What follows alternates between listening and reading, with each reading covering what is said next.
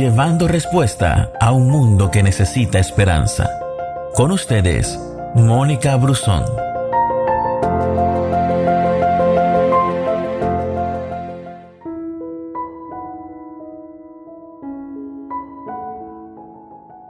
Lanza tu pan sobre el agua, después de algún tiempo volverás a encontrarlo. Comparte lo que tienes entre siete y aún entre ocho, pues no sabes qué calamidad pueda venir sobre la tierra. Cuando las nubes están cargadas, derraman su lluvia sobre la tierra. Si el árbol cae hacia el sur o cae hacia el norte, donde cae, allí se queda. Quien vigila el viento no siembra, quien contempla las nubes no cosecha. Cuando pienso en este pasaje, que fue uno de los primeros que memoricé en mi vida cristiana, viene a mi mente la palabra generosidad. Para mí significa dar con liberalidad y con sabiduría.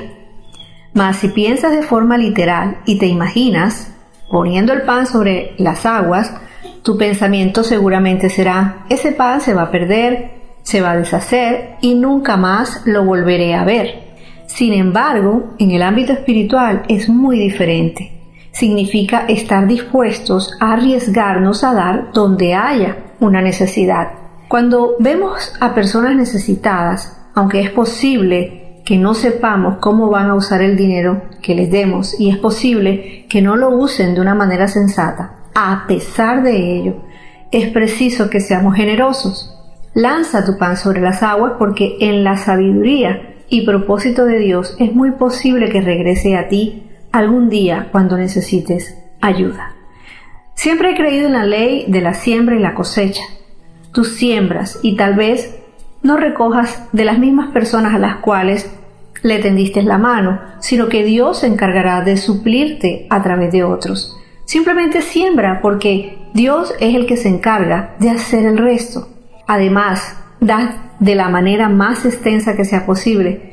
Dice la Biblia, reparta siete y aún a ocho porque no sabes qué mal ha de venir sobre la tierra. Y eso es algo que no nos limita en cuanto a la cantidad de personas que deberíamos tener en nuestra lista de ayuda. Reparte a siete y aún a ocho era una manera de decir en la antigüedad, da a tantas personas como puedas y después a unas cuantas más. Sé generoso. Tú no sabes aún el mal que puede evitarse por medio de tu generosidad. También leemos, si las nubes están llenas de agua, sobre la tierra la derramarán y si el árbol cae hacia el sur o hacia el norte, en el lugar donde el árbol caiga, allí quedará. Una vida llena de bendición y de gracia de Dios eh, debiera ser como una lluvia que cae sobre otras personas con esa bendición. Jesús lo dijo, de gracia recibiste, da de gracia. Y debemos dar porque es lo natural de una vida que está llena de la bendición de Dios, no solo desde el punto de vista físico, sino también del emocional y del espiritual. Y acerca del árbol que cae al sur o al norte, eh, puedes pensar que es florecer donde ha sido plantado, es decir, es Dios quien controla la caída del árbol en el bosque. Y esta es la manera que tiene eh, Salomón de decirnos, el lugar donde Dios te haya puesto en tus circunstancias actuales es el lugar donde debes dar frente a las necesidades que estén a tu alrededor. Eso no significa eh, siempre desde el punto de vista geográfico. Es posible que estés en contacto con alguien que esté al otro lado del mundo y de cuyas necesidades estás enterado. Dios ha hecho que te enteres de ello para que puedas hacer frente a esa necesidad. Por eso recuerda, lanza tu pan sobre las aguas, porque a su tiempo lo recogerás. Gracias por escucharnos. No te pierdas ninguna de nuestras publicaciones. No olvides compartir este audio con todos tus amigos. Que Dios te bendiga.